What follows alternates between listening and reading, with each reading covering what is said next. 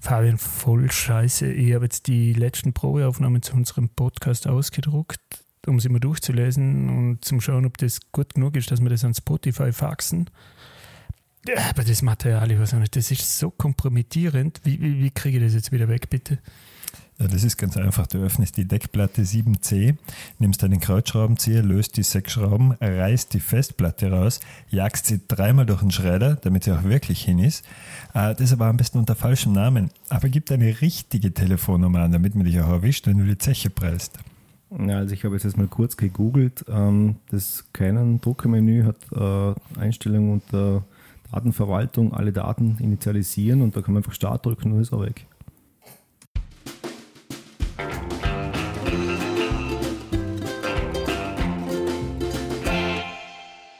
Ihr hört den Podcast des Left Wing Social Club, hereinspaziert in den politischen Country Club für fast alle Nazis müssen draußen bleiben. Mein Name ist Simon, bei mir sind Fabian und Heinz. Hallo Simon und hallo liebe Zuhörerinnen, freut uns, dass ihr wieder eingeschaltet habt. Ähm, wir wollen heute mal über die Klimakrise sprechen. Ja, am Umweltschutz als Thema kommt, glaube ich, in dem Wahlkampf keine Partei mehr dran vorbei was auch ein Grund ist, warum die CO2-Steuer wieder in aller Munde ist. Und bei der CO2-Steuer habe ich mich immer gefragt, was ist eigentlich die Idee hinter der CO2-Steuer? Zum Glück war ich immer schon ein bisschen so ein VWL-Nerd, seitdem wir auf der Uni unsere Crashkurse in VWL gehabt haben, Heinz, mhm. an dem mich immer das fasziniert hat, dass die VWL so einfach daherkommt in ihren Erklärungsmodellen, warum was funktioniert und warum was nicht funktioniert ich meine, das Simpelste ist immer, der Markt regelt es, aber wenn wir das mal beiseite lassen, warum soll überhaupt der CO2-Steuer funktionieren und warum sind plötzlich so viele von auch den liberalen und konservativen Parteien, die ja eigentlich immer neue Steuern komplett ablehnen, bei der CO2-Steuer dafür? Das finde ich schon ein bisschen eine interessante Frage. Warum geht es eigentlich? Ich meine, bei CO2 klar ist doch soweit einmal, dass der Ausstoß von CO2 zu hoch ist, dass wir zu viel CO2 in der Atmosphäre haben und dass das schädlich ist für uns alle. Das, glaube ich, ist was, wo zumindest die meisten zustimmen. Es gibt ja. welche, die stimmen nicht zu.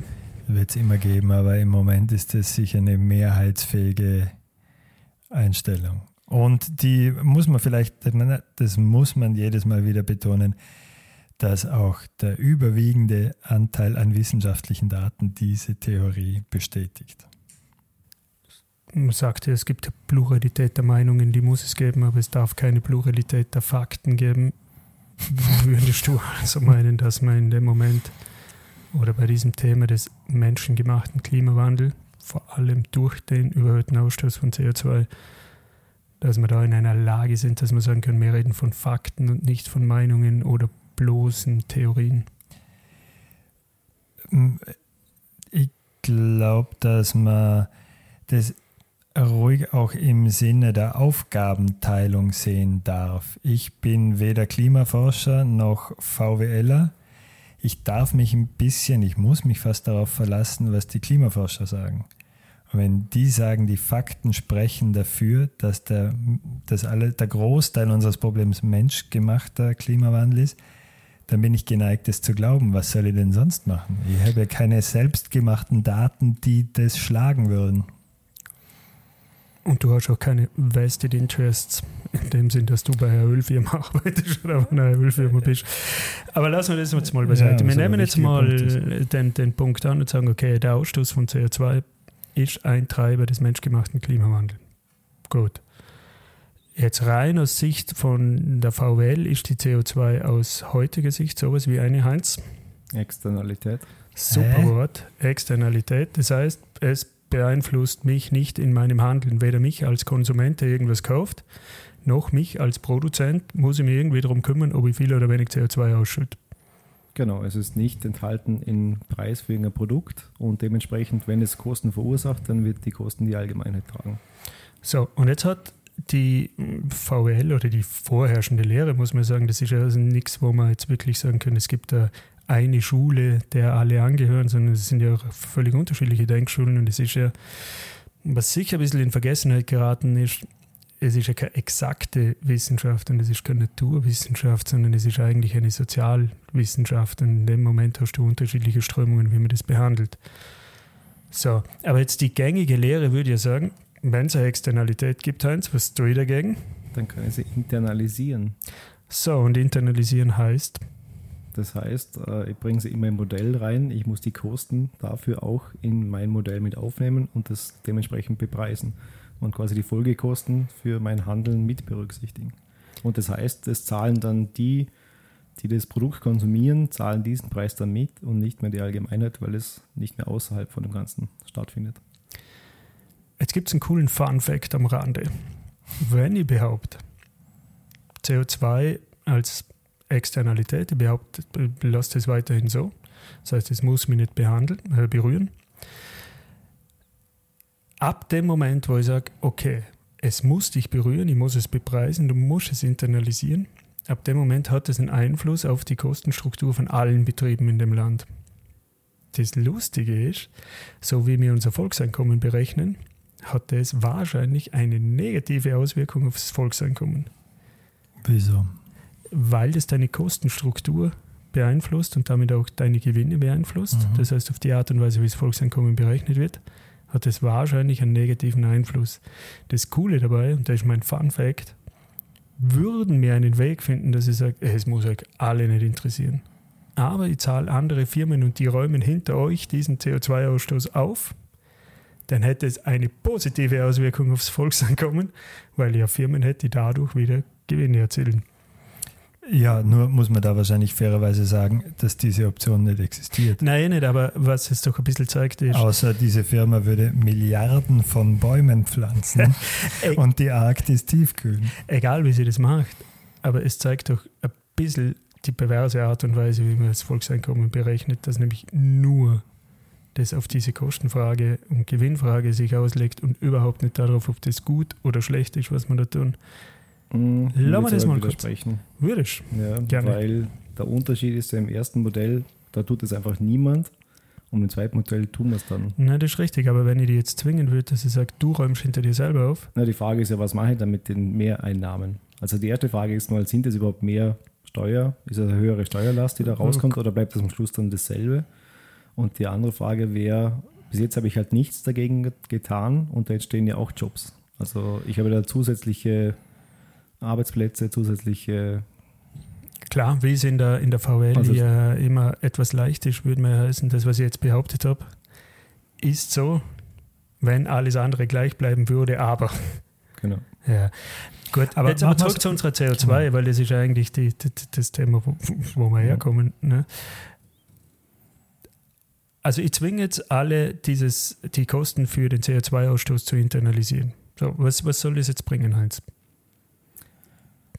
soll, das soll bringen, dass du quasi Kostenwahrheit hast für ein Produkt. Also momentan, wenn ich sage, äh, ich bepreise jetzt zum Beispiel äh, Transportkosten höher, weil die einfach einen großen äh, negativen Einfluss auf den Klimawandel zum Beispiel haben, dann müssen die da quasi mehr Geld in die Hand nehmen, um Transporte zu organisieren. Das heißt, es, am Schluss zahlt es der Konsument, weil wenn der die teure, was auch immer, den teuren Abfluss Südamerika dann essen will, dann zahlt er entsprechend mehr, weil da jetzt einfach Kosten mit eingerechnet sind, die einfach äh, Klimaprobleme verursachen.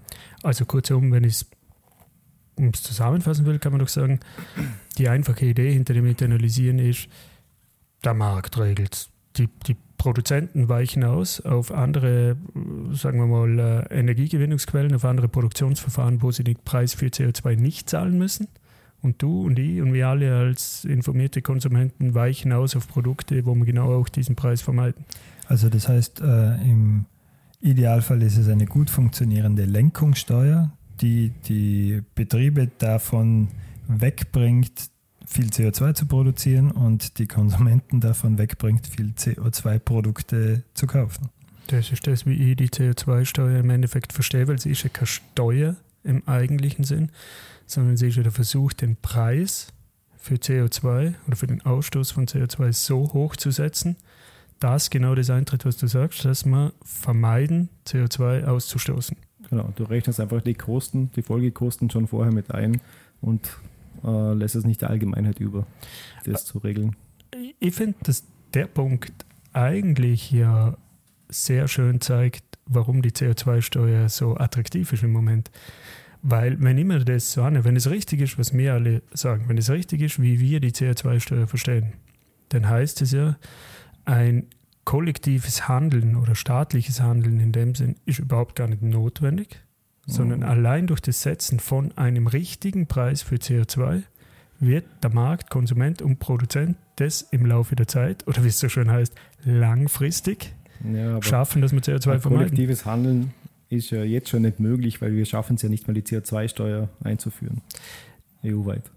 Richtig, aber angenommen, wir würden es schaffen, dann wäre das Einzige, was man politisch braucht, der Wille, die CO2-Steuer einzuführen. Und ab dem Moment wäre alles gut. Wir segeln in den Sonnenuntergang und leben für alle Zeit glücklich und zufrieden. Ohne CO2.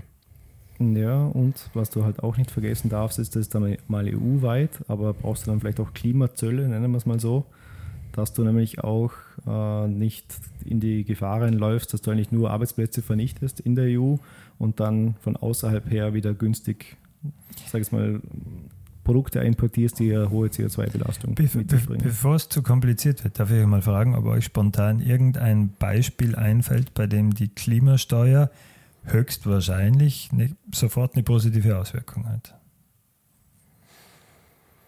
Naja, das naheliegendste Beispiel mhm. wäre natürlich, wenn du sagst, du hast eine, eine Steuer, die sich auf dein tägliches Verhalten auswirkt.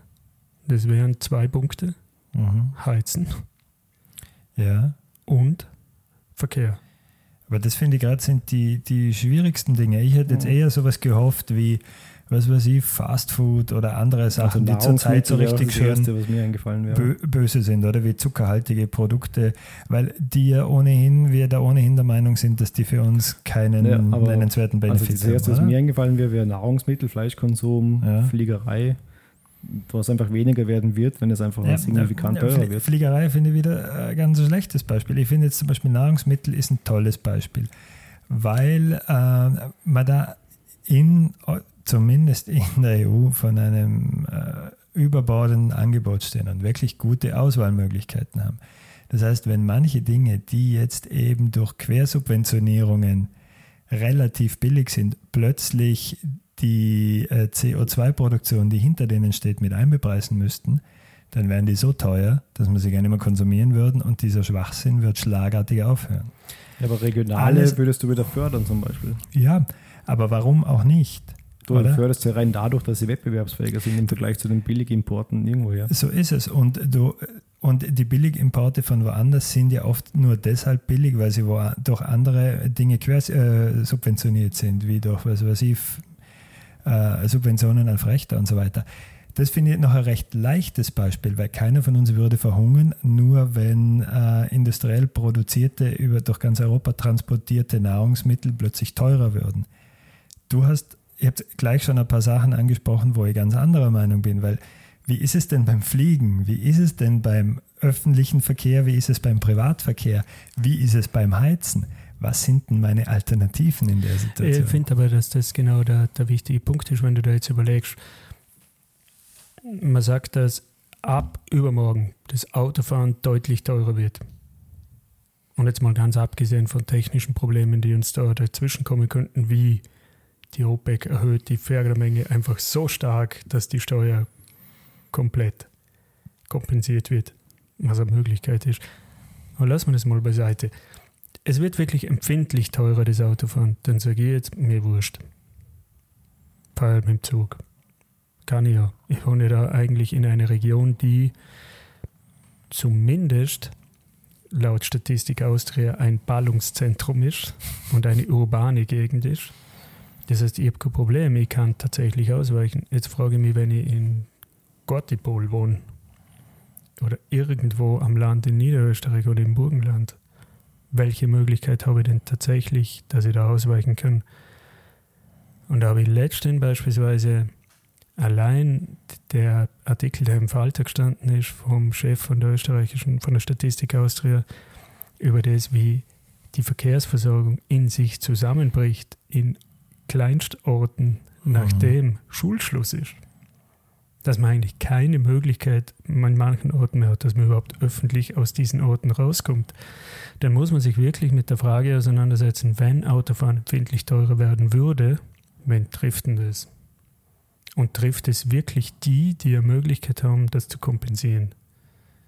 Also wenn ich jetzt die Vermutung anstelle, dass ich sage, die CO2-Steuer überhaupt in ihrer Grundidee funktioniert, der Markt regelt es langfristig.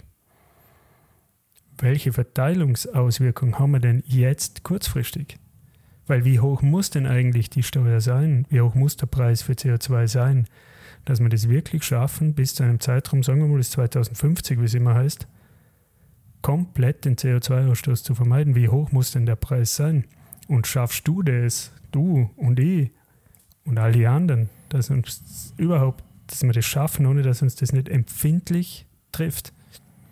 Ja, ja, und vor allem die Frage ist, wie es einen trifft.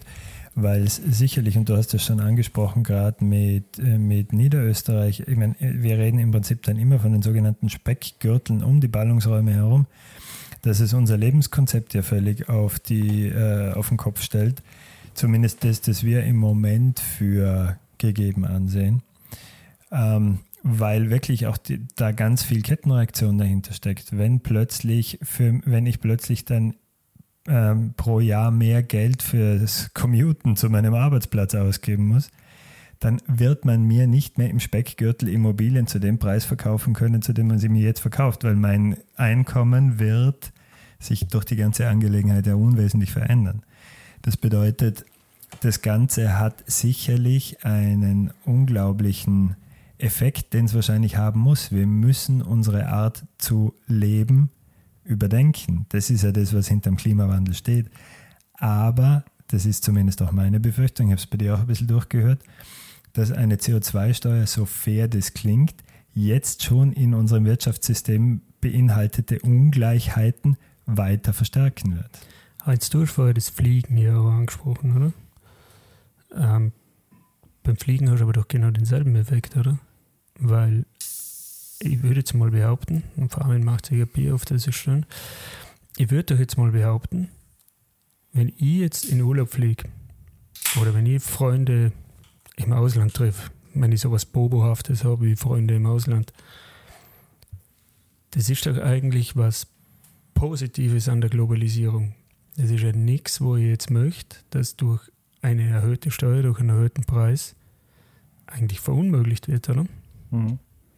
Ja, sehe ich auch so. Und ich glaube, wir wollen ja nicht, also es ist ja nicht das Ziel, alles zu verbieten. Es geht nicht darum, äh, das irgendwie bewusst zu machen. Und da ist halt immer die Frage, reicht es, wenn nur wenn wir jetzt weniger Auto fahren? Das glaube ich nicht, dass jetzt das der Hauptanteil ist von, äh, von den Pendlern, die aus dem Burgenland jetzt, also jetzt mal österreichweit betrachtet, die Pendler aus dem Burgenland oder in Niederösterreich werden jetzt nicht den Hauptanteil von CO2-Ausstoß produzieren. Also da gibt es sicher in Industrie und Wirtschaft äh, größere oder gerade so die ähm, Transporte, Überseetransporte und so weiter, Schiffsverkehr, nicht besteuertes Kerosin äh, und so weiter, die da ärgere Umweltverschmutzer sind als wie jetzt die Pendler.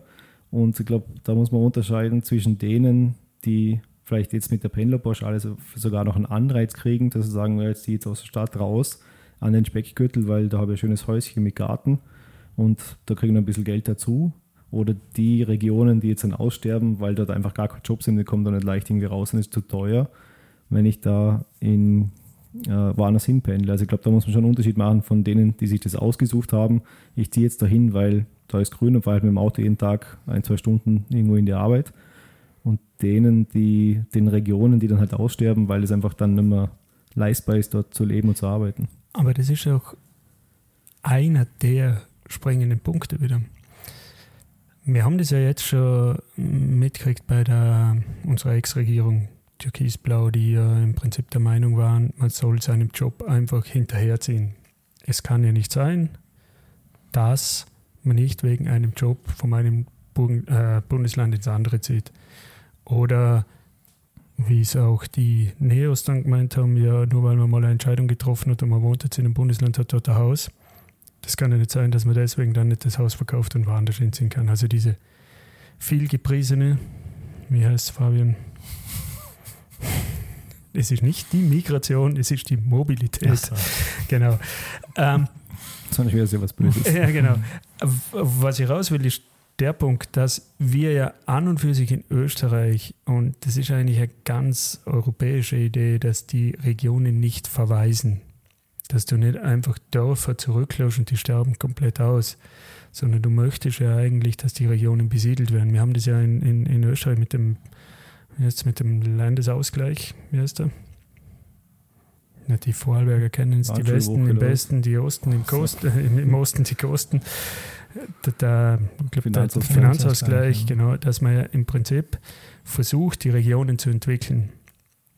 Und im Prinzip das, was du vorher beschrieben hast, dieses Modell, man wohnt am Land und pendelt nach Wien, ist ja was, das man ja genau so wollte. Man wollte ja im Prinzip auch dadurch erreichen, dass die Regionen nicht aussterben, sondern dass da Leute wohnen und dass sich nicht alles komplett auf die Ballungszentren konzentriert. Nur, finde ich, das ist ja nicht nur eine Frage vom Verkehr. Das heißt, das muss ja nicht alles Individualverkehr sein. Wenn das immer noch ein Ziel ist, dann muss ich das halt anders organisieren. Und damit bin ich aber eigentlich am entscheidenden Punkt, dass ich sage, es kann ja nicht der Umweltschutz, und das ist das, was eine CO2-Steuer für mich macht, der privatisiert den Umweltschutz. Der lenkt es auf das einzelne Individuum. Jeder muss sich aufgrund des Preises richtig entscheiden. Dann haben wir das Problem nicht mehr. Sondern du musst dir überlegen, wie soll eigentlich das Leben in der Gesellschaft, in der Region und so weiter ausschauen und wie wollen wir das organisieren unter dem Dach, unter der Voraussetzung, dass wir CO2, den Ausstoß von CO2 vermeiden wollen. Und zwar nicht nur ein bisschen, sondern drastisch. Das bedeutet, dass die CO2-Steuer im besten Fall ein Anfang sein kann, aber sicher viele Risiken in sich trägt, dass sie ungerecht wird und dass es dementsprechend in jedem, in jeder Region, in jedem Staat weitere staatliche Maßnahmen braucht, um diese Probleme abzufedern. Und man kann das Ganze natürlich nochmal weiterdenken, oder? Wir haben ja auch recht unterschiedliche Situationen zwischen den verschiedenen Mitgliedstaaten der EU. Da gibt es Länder, die produzieren jetzt den Großteil ihrer Energie mit Kohlekraftwerken und andere Länder, die einen sehr hohen Anteil an Atomstrom haben. Die werden sich natürlich irgendwie schwierig tun, dann mit denselben Voraussetzungen ähnlich günstig zu produzieren wie in Österreich, wo man jetzt da sehr viel mit Wasserkraft äh, seinen Strom gewinnen könnte. Weil man es kann. Weil man es einfach kann, genau. Also das ist ja nicht die Schuld von Frankreich, dass sie zu wenig Fließgewässer haben. Ja, wobei der Strom ja auch nicht an der Landesgrenze Stadt also stehen bleibt, sondern das kann ja genauso gut sein, dass man hat exportiert. Passiert Genau. ja jetzt schon. Na, na, sicher, also das soll ja nicht heißen, dass wir aus Kleinstadterei das nicht machen dürfen, aber ich will damit nur andeuten, dass es einige Hürden gibt, bei denen ich mir sicher bin, dass das eine Steuer allein, die so tut, als würde der Markt das dann regulieren, zu kurz Mhm. greift. Also ich glaube, wir sollten noch nicht den Fehler machen, jetzt wieder schon diese Ausreißer oder diese, die schlimmsten äh, Befürchtungen mit dem der arme Pendler aus dem Burgenland, der kann jetzt nicht mehr arbeiten gehen und jetzt, was macht er dann? Das sowas muss man abfedern.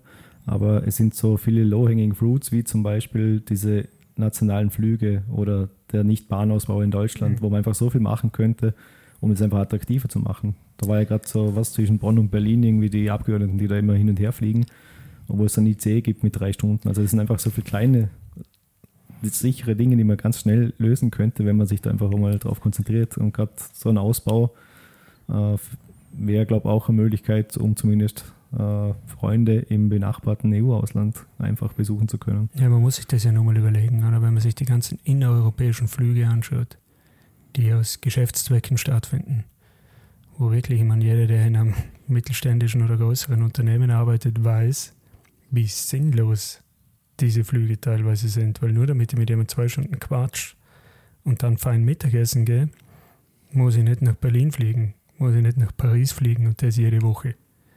Also da gibt es wirklich Dinge, die man vermeiden kann, die wirklich unnötig sind, die aufgrund von heutiger Technologie ganz andersweitig genauso lösen können. Und es ist sicher eine Frage, wie setze ich an Dingen an, die weniger wehtun? Weil ich mich einfach fragen muss, wie schaffe ich das? Weil es wird wehtun, ganz allgemein, wie du gesagt hast, Fabian, es stellt die Lebensweise auf den Kopf. Es muss die Lebensweise auf den Kopf stellen. Wie schaffe ich das, dass es nicht zu Verwerfungen innerhalb von der Gesellschaft führt, weil in der Demokratie ist es immer leicht. Jemand, der mir einen Ausweg bietet aus dem Schmerz, der wird gewählt. Und selbst wenn der Ausweg kein Ausweg ist, sondern die Illusion von einem Ausweg. Und ich möchte jetzt überhaupt keinen Namen nennen, das kann sich jeder selber aussuchen, welche Partei auf dieser Welt oder welchen Führer in der Welt er jetzt nennen will. Das sind Ausreden. Das sind Versuche, dem zu entkommen, weil sich im Prinzip noch niemand mit dem wirklich auseinandersetzen möchte, wie löse ich diese Verteilungsfrage, mhm. die auf diesem Grund auf uns zukommt. Wann war das erste Mal, wo ihr von der CO2-Steuer was gehört habt? Ungefähr. Als politisches Projekt, so richtig. Einfach so als Vorschlag, dass man da mal drüber diskutiert politisch. Das ist ein paar Jahre her, glaube ich. Schon so lang. Aber nicht wirklich als politisches Konzept in dem Sinn, sondern eher, wie vorher schon gesagt, weil ich ein bisschen ein VWL-Nerd bin. Mhm. Aber sonst eigentlich nicht. Weil jetzt haben wir ja schon relativ lang äh, Klimakrise in der Diskussion. Also jetzt akut, sage ich jetzt mal mit Fridays for Future, wie lange jetzt? Ein Jahr? Ja, ja, eineinhalb. Und davor war das auch schon immer ein großes Thema mit den zwei Grad. Das Paris-Abkommen ist ja schon ein bisschen älter. Und das ist das Erste, wo man sagt, das ist jetzt greifbar und das trauen sich die Politiker irgendwie in die Hand nehmen, weil es halt einfach eine ganz einfache Lösung ist für ein ganz komplexes Problem aus ihrer Sicht. Ja, wie vorher gesagt, oder? Und das Ganze drumherum, die ganzen Begleitmaßnahmen und es gibt ja noch nicht einen konkreten Plan oder Vorschlag, außer jetzt ein paar Zahlen, wo man sagt, in Frankreich gibt es ja schon, dass da ein Aufschlag da ist. Und da sieht man, da sieht man auch, äh, dass diese Verteilungsfrage sich dort ja in Form von Geldwäschen gezeigt hat, ähm, dass es nicht so einfach akzeptiert werden wird von vielen, die da dadurch ganz stark eingeschränkt werden in ihrem Lebens. Ja, man muss ja auch ein bisschen überlegen, wenn ich, wenn ich sage, CO2 hat einen bestimmten Preis. So. Und das ist ja nicht einfach den Preis, den ich zahle, dass ich die Umwelt verschmutze, sondern es sind ja eigentlich die Kompensationskosten, um die es geht. Dass ich sage, um diesen Preis kann ich das kompensieren. Weil sonst wäre es ja völlig absurd, wenn ich einfach sagen würde, es hat einen Preis. Also es geht um die Kompensation. Das heißt, wenn ich jetzt sage, mir scheißegal, ich kann, ich kann mir das leisten, was ist denn dann die CO2-Steuer? Das wäre dann im Prinzip einfach was, ein, eine Prestigesache. Ich kann, also tue ich es, du kannst es nicht, also tust es nicht. Also die, die, die Idee, dass ich diesem Thema, dass ich das umschiffen kann, das ist sowas wie einen fairen Preis, wo jeder die gleichen Möglichkeiten hat. Fabian, wie du ja, vorher gesagt hast, die Idee ist ja das, völlig absurd. Das Konzept des fairen Preises erschließt sich mir überhaupt nicht, weil ein Preis ist ja sowieso eine völlig virtuelle Geschichte und in etwas, was ein Konkurrenzkampf ist, kann es nie fair sein aus jedermanns Perspektive. Ich finde das, das ganz Spannende, was immer dahinter steckt. Und das ist wahrscheinlich der Punkt, wo jetzt der Podcast, der eh schon wenig Hörer hat, wieder ein paar verlieren wird. Ist, weil es, eine, na, weil es eine, eine spannende Grenze kommt. Und das habe ich vor kurzem gehört, dass das auch bei diesen Fridays for Future ein Punkt ist. Auch hier spaltet sich irgendwie diese, sagen wir mal, Bewegung in die, die äh, sozusagen das, die, den, den, Kapitalismus an und für sich gerne in Frage stellen und die, die sich die Frage stellen, gibt es denn eine kapitalistische Lösung für dieses Problem? Also sprich, mhm. oder lässt sich das einfach durch Internalisierung in unser kapitalistisches System lösen oder ist es in gewisser Weise ein Widerspruch? Ja, äh, ein Beispiel, das ich ganz gut finde und schon, ob Sie gut findet. Es ist im Endeffekt wie bei einer Badewanne. Du hast eine Badewanne, da ist Wasser drinnen und das Wasser hat einen Stand, den finde ich auf dem kritischen Level. Der Wasserhahn ist immer noch auf, und das Wasser rennt immer noch voll in die Badewanne rein. Und auf der anderen Seite, wenn Abfluss, das sickert ein bisschen von dem Wasser raus, aber er ist ja nicht offen, sondern er ist ja zu wie in jeder Badewanne, aber du hast oben diesen Sicherheitsventil. Das heißt, obwohl das Badewasser auf einem kritischen Level ist, fließt immer noch mehr ein, als ausfließt und damit wird über kurz oder lang das Ding übergehen. Und im Endeffekt ist es ja mit dem CO2 in der Atmosphäre genau dasselbe. Es ist jetzt schon zu viel drin, es ist jetzt schon mehr als auf dem kritischen Niveau wir stoßen jedes Jahr mehr aus, als die Erde fähig ist, wieder abzubauen oder zu absorbieren, wie immer man da wirklich korrekt dazu sagt. Das heißt, wir müssten uns ja darum kümmern, dass wir über eine kurze Zeit viel, viel weniger CO2 in die Erdatmosphäre abstoßen, als die Erde absorbiert. Wir müssen sie abbauen.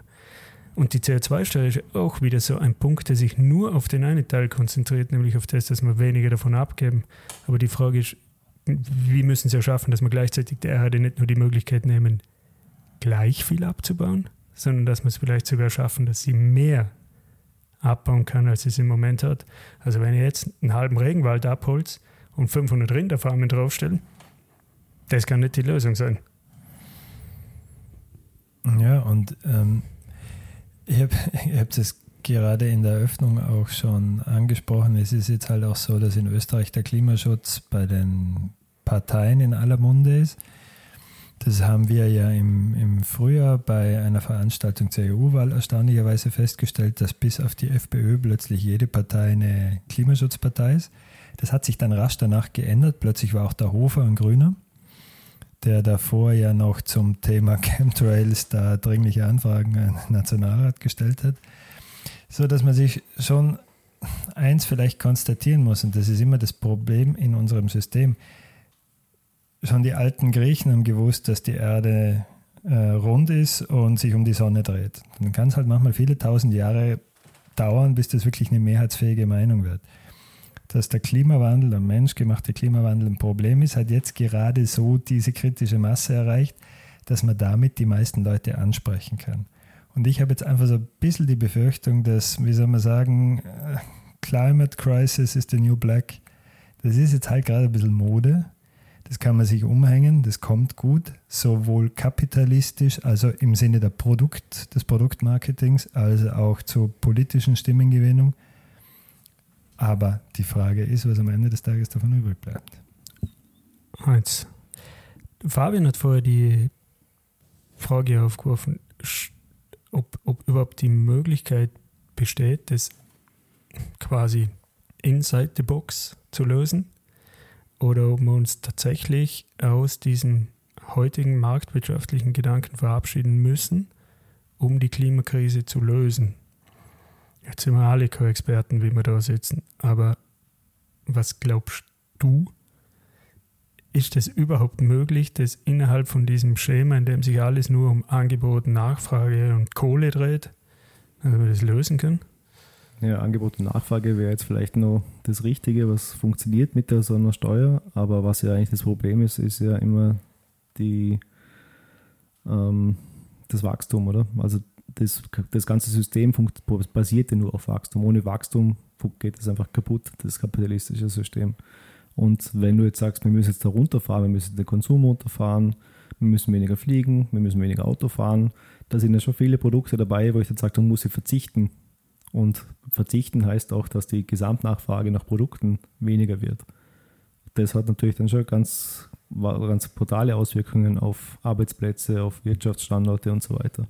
Und ob das sich ausgeht äh, mit, mit, mit CO2, also wenn jetzt, sagen wir mal, die CO2-Steuer ist hoch genug und äh, diese Klimarevolution wäre quasi wirklich, dass wir Verzicht lernen und da einfach äh, weniger konsumieren und weniger, damit einfach weniger CO2 durch unseren einen kleineren CO2-Footprint am Schluss dann haben.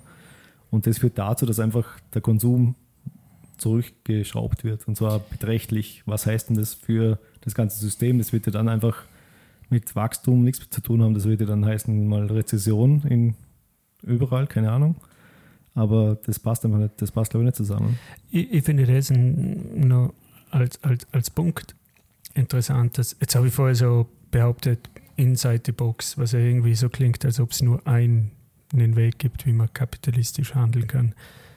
Was ja auch schon nicht stimmt, weil schon allein die 50er und 60er Jahre ja was ganz anderes sind wie die 90er und 0er Jahre.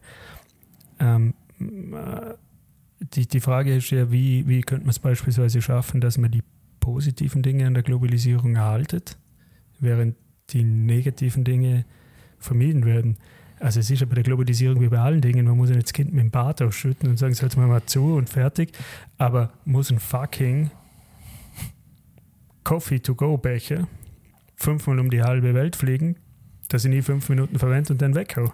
Na, das muss es natürlich, das muss natürlich nicht. Und das sind dann aber auch immer diese Extrempunkte.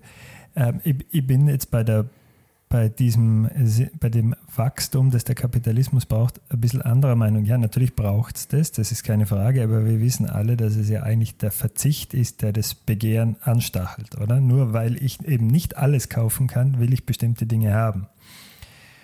Und wenn du dann auf mehr und mehr CO2-intensive Dinge verzichtest, kannst du dir auch andere Dinge leisten. Wir können ja Produkte erfinden, erfinden die nahezu CO2-neutral sind die wir jetzt gratis ja, machen das, könnten, das wie ein Spaziergang im Wald, das wir uns dann als Produkt verkaufen lassen. Ja. Also ich glaube, der, der, Kapitalismus ist da unendlich erfinderisch. Die Frage ist eher, das, ist, das ist jetzt zu sehr äh, in, in einem Konzept gesehen. Das Problem des äh, Kapitalismus ist ja immer die Tatsache, dass er die Konkurrenz zu etwas anderem braucht und es setzt sich das durch, was einfacher, billiger und günstiger ist. Und die Frage ist wirklich, ob solche Ideen, dass man umweltschonend und, und nicht schädigend produziert, ob das überhaupt in einem System weltweit jemals umzusetzen ist. Weil wenn nicht weltweit, macht es allalong ja keinen Sinn. Dann kann Europa das machen, kann verarmen und wird es wieder aufgeben. Das war jetzt auch ziemlich schwarz gemalt mit dem Wachstum. Natürlich kann sich da dann am Markt dann wieder was anderes finden, andere Alternativen, andere Angebote für sowas. Äh, das ist aber Potenzial für eine kurze Krise hat es auf jeden Fall. Also ja, das, das, das verstehe ich. Aber ähm, was ich jetzt noch antworten wollte, war, nur weil jetzt zum Beispiel so importierte Güter teurer werden, heißt das nicht, dass die lokalen günstiger werden. meine, klar gibt es eine erhöhte Nachfrage. Das steigert eigentlich wieder den Preis von den lokalen Gütern, weil die haben jetzt weniger Wettbewerb. Also die können ja nochmal mit den Preisen anziehen, weil die Nachfrage innen, also nach dem steigt ja. Also es wird das teurer werden, dein Gehalt wird wahrscheinlich nicht teuer, äh, höher auf einmal werden, nur weil jetzt da du mehr ausgeben willst oder solltest, ähm, sondern dein Konsum wird sich einschränken. Vielleicht gibst du im Summe wieder gleich viel aus, keine Ahnung. Ähm, und es wird sich irgendwie anders verteilen, aber insgesamt ist schon weniger, also wird es schon weniger Konsum kurzfristig auf jeden Fall bedeuten müssen. Also wir haben jetzt, ich habe das vorher auch gesagt, dass, dass ich glaube, dass es alles auf den Kopf stellt. Und ich, ich finde die Diskussion wie gesagt, aus meinem Nerdhirn finde ich die Diskussion ja schon cool, ob das jetzt quasi, ob es eine grüne kapitalistische Wende gibt oder nicht. Aber ganz allgemein gesprochen, glaube ich, ist das ziemlich wurscht. Eigentlich, glaube ich, müssen wir uns vor dem lösen, das engt uns ja auch nur. Es ist doch eigentlich wirklich egal, ob es eine grüne kapitalistische Wende geben kann oder nicht. Punkt ist, wir müssen die Dinge anders denken wenn ich das Beispiel von vorher, das ich ganz anfangs erwähnt habe, mit dem, was was für Auswirkungen hat auf das, wie das Volkseinkommen berechnet wird, dann muss ich doch sagen, das muss ich einfach vielleicht auch anders denken. Das heißt, ich muss auch anders anfangen, diese Dinge zu berechnen, dann ist es vielleicht auch gar nicht so schlimm.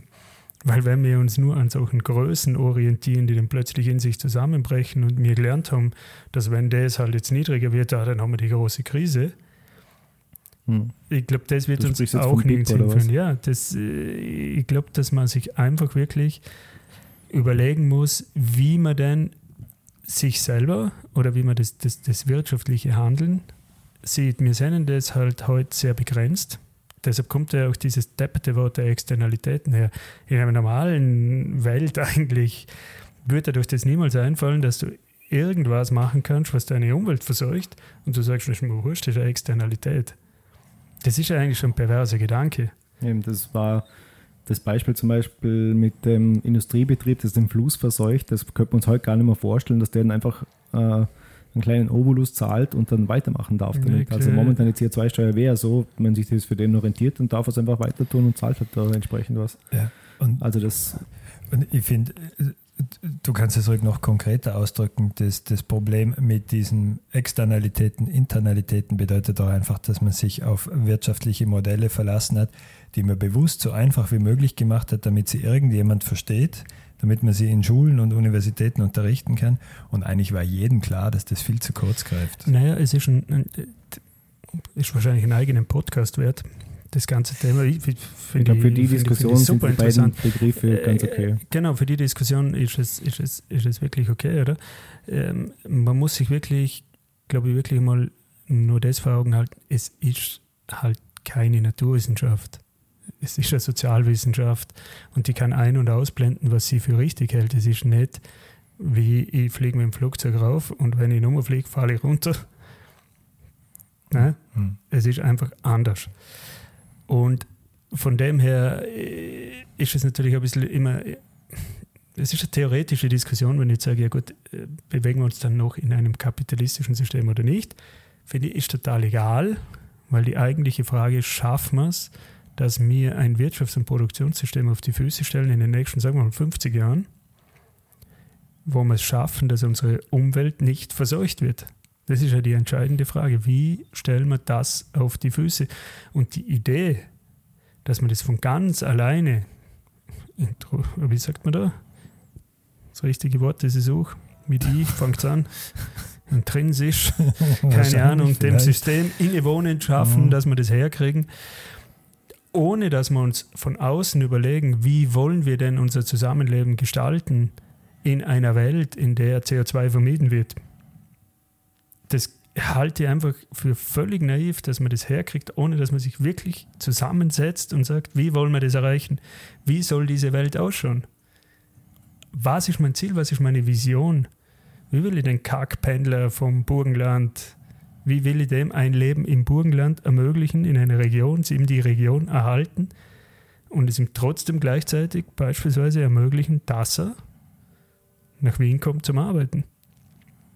Wie will ich es hm. erreichen, dass ich Elektronik, die wirklich vielleicht woanders billiger produzieren kann, in Europa kaufen kann, ohne dass das Ding fünfmal um die Welt muss? Und wie kommt es um die Welt? Das sind doch die entscheidenden Fragen. Darf ich euch vielleicht so zum Abschluss noch ganz einfache Fragen stellen? Ähm, würdet ihr bei der nächsten kommenden Nationalratswahl eine Partei wählen, die, wenn auch nur leise, den menschgemachten Klimawandel zumindest so ein bisschen in Frage stellt? Ganz sicher nicht.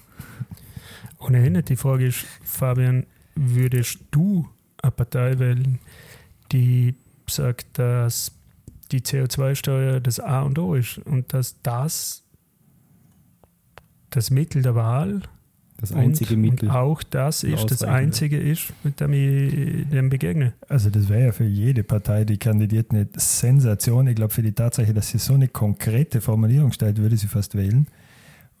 Weil wahrscheinlich, kriegt man, wählen, wahrscheinlich kriegt man nur verblasene Sachen. Na, also das war auch, was ich euch fragen wollte. Würdet ihr bei der nächsten Nationalratswahl eine Partei wählen, die für die CO2-Steuer ist oder eine, die dagegen ist? Na, eins, fang mal du an.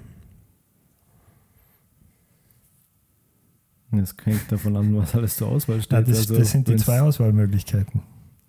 Na, ich meine, was sonst für Konzepte zur Auswahl Nein, stehen. Genau, ich, also um es vielleicht so zu beantworten, ich bin, du hast ja schon angekündigt, ich sehe das Thema auch differenzierter. Ich würde eine Partei wählen, die für die CO2-Steuer ist. Ich denke jetzt mal aus der jetzigen Sicht, irgendwo muss man anfangen und man kann nicht immer mit der Lösung schon anfangen. Wir brauchen einen Schritt hinein in das Thema. Deshalb bin ich dafür, dass es die Lösung ist. Es kann nur glaube Teil, ich, ich glaube, es kann nur Teil von der Lösung sein. Also ja. wenn ich jetzt nur CO2-Steuer habe, dann habe ich, glaube den Rest noch nicht durchdacht. Genau, der Punkt ist nur, vielleicht musst du einfach mal mit irgendwas beginnen, damit, weil das Spannungsfeld äh, Marktliberalismus, soziale Marktwirtschaft werden wir auch hier nicht von heute auf morgen auflösen. Vielleicht muss man damit beginnen. Ich glaube auch, dass für eine CO2-Steuer zusätzliche staatliche Lenkungen braucht, um die Ungerechtigkeiten, die möglichen, die schiefen Ebenen, über die wir diskutiert haben, abzufedern. Aber nichtsdestotrotz, ich bin der Meinung, irgendwo muss man anfangen.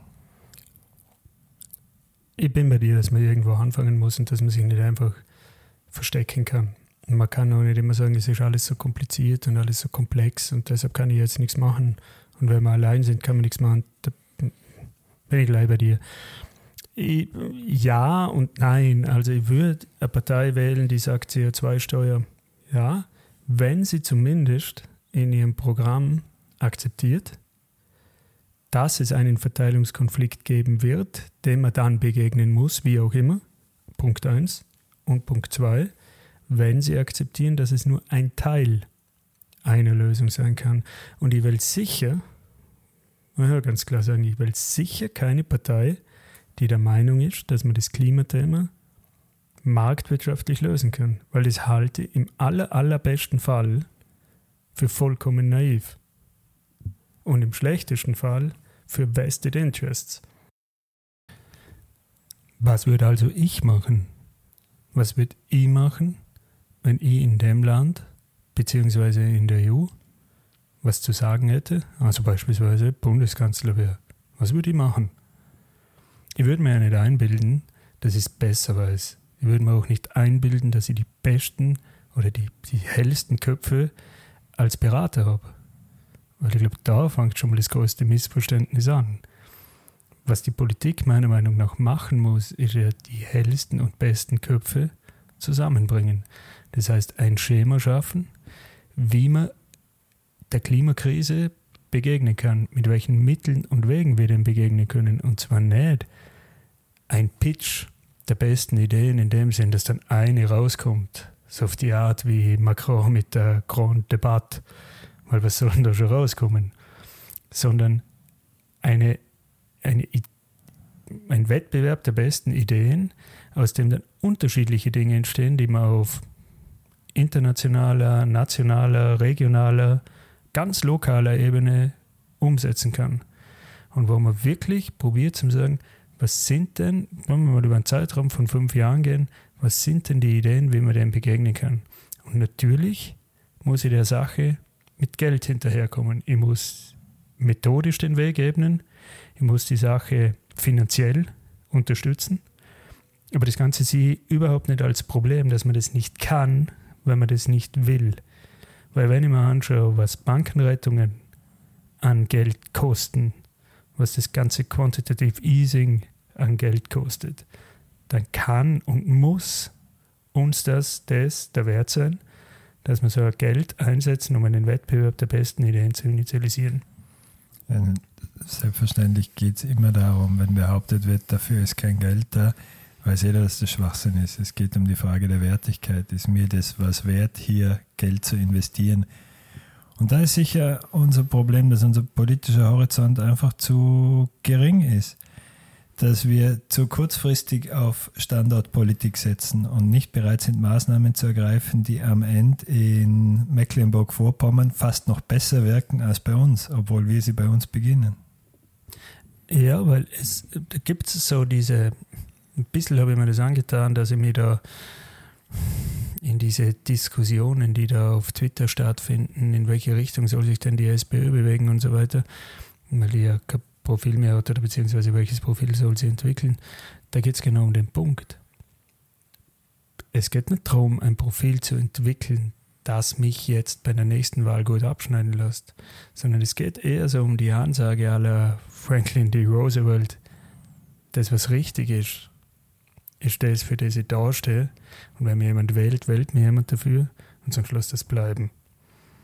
Und ich bin an und für sich der Überzeugung, ich bin in dem Geschäft oder Politik ist das, wo wir für unsere Überzeugungen eintreten. Und dann kostet es halt einmal scheiß viel Kohle oder nicht. Und wenn mir dafür niemand wählt, wählt mir dafür niemand. Punkt. Das ist dann wohl auch der Punkt, warum niemand in uns als Partei investieren würde. Aber deshalb sind wir auch keine Partei, sondern machen einen Podcast und wir hoffen, dass wir heute wieder ein paar Zuhörer gewinnen haben können, die denen das gefallen hat. Mir hat es viel Spaß gemacht. Ich freue mich, dass ich wieder mit dabei war und sage Tschüss, bis zum nächsten Mal. Servus, Papa und auf Wiedersehen.